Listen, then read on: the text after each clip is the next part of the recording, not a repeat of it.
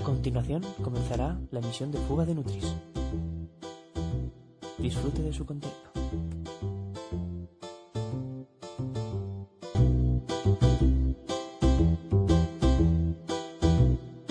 Muy buenas y bienvenidos y bienvenidas una semana más a Fuga de Nutris. Sí, habéis escuchado bien, Fuga de Nutris. Cómo no, siempre una vez más con nuestros compañeros Víctor Buenas. y Mario. Hola, ¿qué tal? Al la estas semanas. Bueno, poca cosa, pero bueno. Pasando frío, tío. Pasando frío, ¿verdad? Hombre, ya se nota, ya se nota la temperatura. Y precisamente vamos a sacar a relucir uno de los alimentos más habituales en esta época de frío, que es el zumo de naranja. Imagino que lo habréis escuchado, ¿no? Sí, la verdad que es bastante común Sí. escuchar eso. En época de frío, Consejo de la abuela. efectivamente, el típico consejo de la abuela, toma zumo de naranja para evitar el resfriado, ¿no? Pues hoy vamos a hablar un poco sobre este tema. Uno de los beneficios a los que se le atribuye el zumo de naranja, precisamente a, a este tema, a evitar o ayudar a que no se produzcan ese tipo de resfriados debido a este tipo de época. Entonces, pregunta para Mario, nada más empezar. Para- Sorpréndeme. Para ti, ¿realmente es un remedio casero de la abuela o es un mito? Para mí y para toda la ciencia es un mito. Para mi abuela sigue siendo una realidad que si está resfriado es por culpa de que no tomo zumo, ¿vale? Pero es un mito. Entonces, decir que es más un hábito que hemos adquirido eh, por tantos años de consumo, más que por una necesidad para tratar un resfriado. Eso es. Vale. Entonces, pregunta para ti, Víctor. Venga, Vale. dale. ¿El, el consumo de, de zumo de, de naranja es un hábito adecuado o es un hábito que deberíamos mejorar? Eh, a ver, siempre cuanto más natural sea el asunto, mejor. O sea, si a lo mejor es un zumo de naranja y te tienes tú en tu casa, mejor que si lo compras de supermercado, claramente. Pero a la misma vez, mejor consumir la fruta entera, la naranja entera, que zumo. Pero que bueno, que si te apetece una vez un zumo de, de naranja no pasa ¿Y por nada. Es decir, que mejor un zumo de naranja que una Coca-Cola.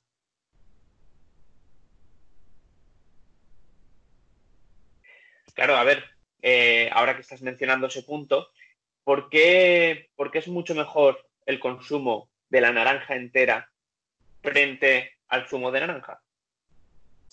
Eh, es mejor el consumo de la, fruta entera, más que nada, porque en el proceso de, licuado, o sea, cuando pasa de, estar sólido a estar líquido, eh, se pierden muchos minerales y vitaminas. Quieras que no, cuando la fruta está entera, te la comes entera, te comes toda la pulpa, te comes todo.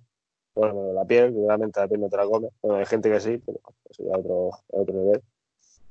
Eh, y cuando las primes, quieras que no, hay mucha parte que se queda tanto en, en la exprimidora como en la licuadora, que luego se va a la basura y son partes importantes que se desperdician, que deberían ser consumidas.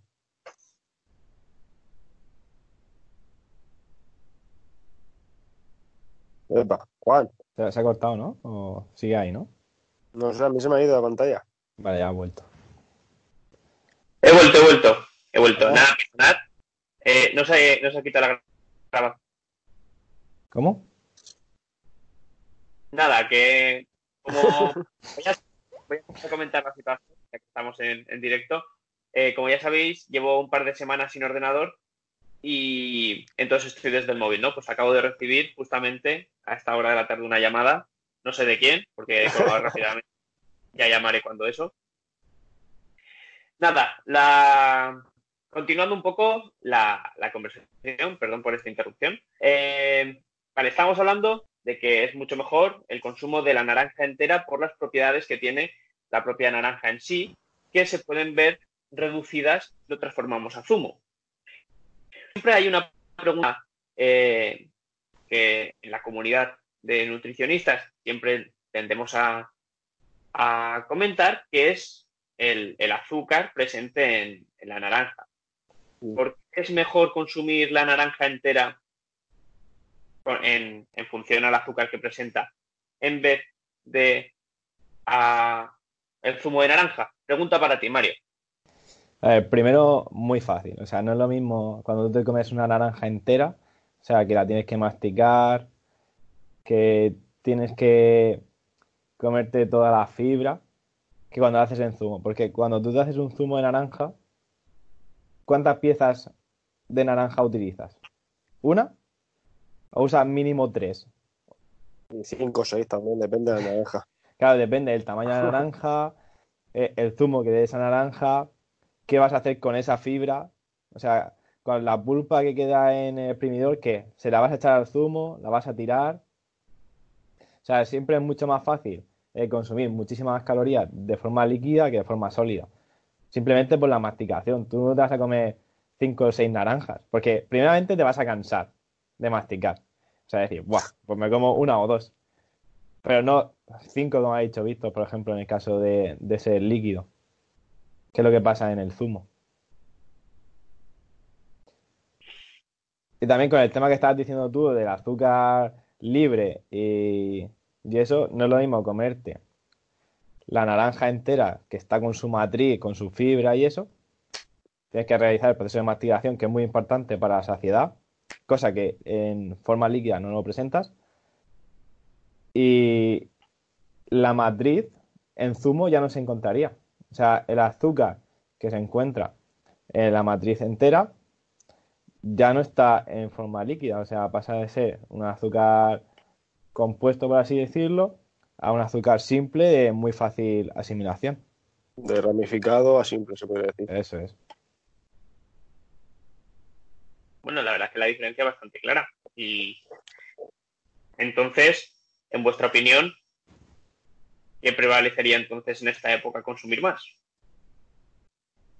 Si te apetece tomar naranja, pues la fruta. Yo diría Y- exactamente lo mismo. Y esto precisamente lo podríamos extrapolar a otro tipo de frutas, como por ejemplo la pera o la manzana o otro tipo de, fruta como el kiwi. Pregunta para Víctor. A ver, sí, siempre que consumes una fruta, la fruta en sí, ya sea en forma. Si quieres consumir una fruta y que te aporte todo lo necesario para tu, eh, para tu día a día y todo lo que estás buscando, es mejor tirar siempre de la pieza entera de fruta. Una pieza entera no significa una ración de una fruta, no significa una sandía entera. Que hay gente por ahí que dice una ración de sandía y piensa que es una sandía entera. Pero que es eso, que una vez que tú buscas la, tomar fruta o tomar verdura, por ejemplo, la verdura también se hace mucho, que se hacen ahora zumo de tomate, zumo de zanahoria y todo ese rollo. Siempre buscar mejor es la pieza de fruta o la o de verdura, ya que vas a consumir menos kilocalorías, como he dicho antes Mario, y la fibra la vas a consumir. Posiblemente en un zumo fibra tengas poca porque se haya ido con la, con la pulpa de, de esa fruta misma. Entonces, eso es importante. También, por ejemplo, en, en frutas como la manzana o la pera, que mucha fibra se encuentra en, en, la, en la piel, que es consumible. Eh, cuando te haces un zumo, no consumes esa piel, la piel se desecha porque, porque si la consumes en zumo, te deja los grumos, te deja esas partes sólidas que no hay presentes en un zumo. Entonces, por eso siempre es mejor la, la pieza de fruta. Eso es. Luego también, eh, siguiendo un poco la estela de lo que es el zumo de naranja, eh, al igual que nuestras abuelas siempre nos han dicho, y luego nuestras madres, de que el zumo de naranja es bueno para evitar resfriados, ahora también se ha sumado un argumento, bueno, ahora hace poco relativamente, un, nuevo argumento que apoya y respalda de que el zumo de naranja es bueno. Y ese argumento es el, el de la presencia de la espiridina como antioxidante, además de la vitamina C, ambos como factores cardioprotectores, ya que ayudan a contribuir a controlar la tensión arterial. Para ti, Mario, este, este nuevo argumento que se le asocia al zumo de naranja, ¿cómo lo ves? ¿Como algo positivo? No te he escuchado, se ha cortado un poco la conexión. Repite la- el final. Si lo, si lo ves como algo positivo, como algo que sí que se debería introducir en el zumo de naranja, o lo ves mo- como otro mito más de entre tantos que existen en la nutrición. Yo creo que si entramos en hablar de nutrientes aislados, estamos cayendo en el nutricionismo este famoso de hacer famosos tipos, ciertos tipos de alimentos por un micronutriente que presenta de forma aislada. Y, yo creo que eso es un error que no se ve, o sea, que la sociedad no debe creer eso que se dice, o sea, porque, por ejemplo, las frutas que sabemos que son ricas en vitamina C y eso se ha relacionado con el resfriado, no significa que, por ejemplo, eh, tomar más zumo de naranja va a hacer que no enfermen nunca. O sea, yo creo que hay muchos factores que engloban que, por ejemplo, tú te resfríes. No solo, por ejemplo, centrarse en un determinado nutriente, como es este caso de la espiridina. Ahora que también lo has mencionado, eh, estabas hablando de que muchas veces asociamos un micronutriente importante a un alimento y entonces hacemos de este alimento como lo que se denomina, ¿no? ¿Cómo, cómo? ¿Repite? Que, que digo que estás diciendo eh, o mencionando que un micronutriente bueno o que tenga algún reconocimiento beneficioso para la salud se le atribuya a ese alimento y por lo tanto eh, empecemos a hablar de lo que se le denomina superalimentos. Eso es. Entonces, Víctor, para ti esa nueva, esa nueva rama que se está generando desde hace ya varios años de los superalimentos, ¿lo ves como algo positivo para la nutrición o lo ves como una variante interesante a estudiar, pero que a, día de hoy no tiene relevancia? A ver, yo lo que veo de estos de superalimentos tales, como dice Mario, cuando te centras solamente en una propiedad, te está subiendo de resto. Ah, Vale, sí, la epinefrina que tiene la naranja muy bien, pero también te aíslas de la cantidad de azúcar que posee. Aunque sea un azúcar bueno y saludable, porque es proveniente de una fruta, pero eso sigue siendo azúcar. O sea, es. Estoy diciendo el ejemplo de la naranja porque estamos hablando, pero hay muchos superalimentos que ves que sí, son muy buenos porque presentan tal.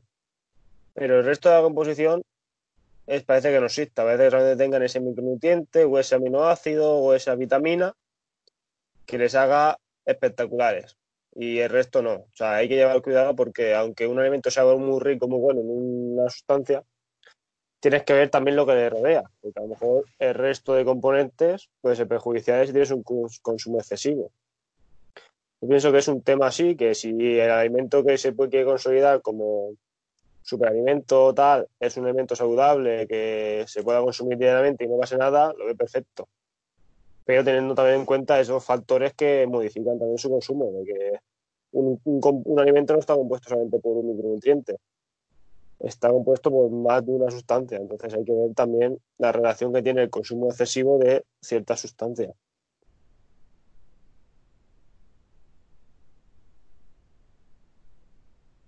Bueno, por lo tanto, así para ver un poco lo que hemos estado comentando, eh, estamos hablando de que a la hora de consumir ciertas frutas, o incluso las frutas, frutas en general, es mucho mejor consumirlas enteras por la, por la fibra y, y por la, porque ayuda a la saciedad y así también a la asimilación del producto, en frente a los zumos, ¿no? Sí. Eso es. Yo a mí sí que me gustaría hacer una puntualización con respecto a este tema, a la hora de darle un beneficio a, a, un alimento, como en este caso la naranja, que le estamos dando el beneficio de como cardioprotectora al zumo de naranja. Y a mí me gustaría sí que hablar un poco de los azúcares presentes. Quiero llegar al punto de que el zumo de naranja aunque tenga la espiridina, aunque tenga la vitamina C, también estamos hablando de que tiene una alta concentración en azúcares libres, que eso puede llegar a contribuir a, a un estado obesogénico, a un entorno obesogénico. Entonces, para vosotros, ¿cómo veis esta reflexión?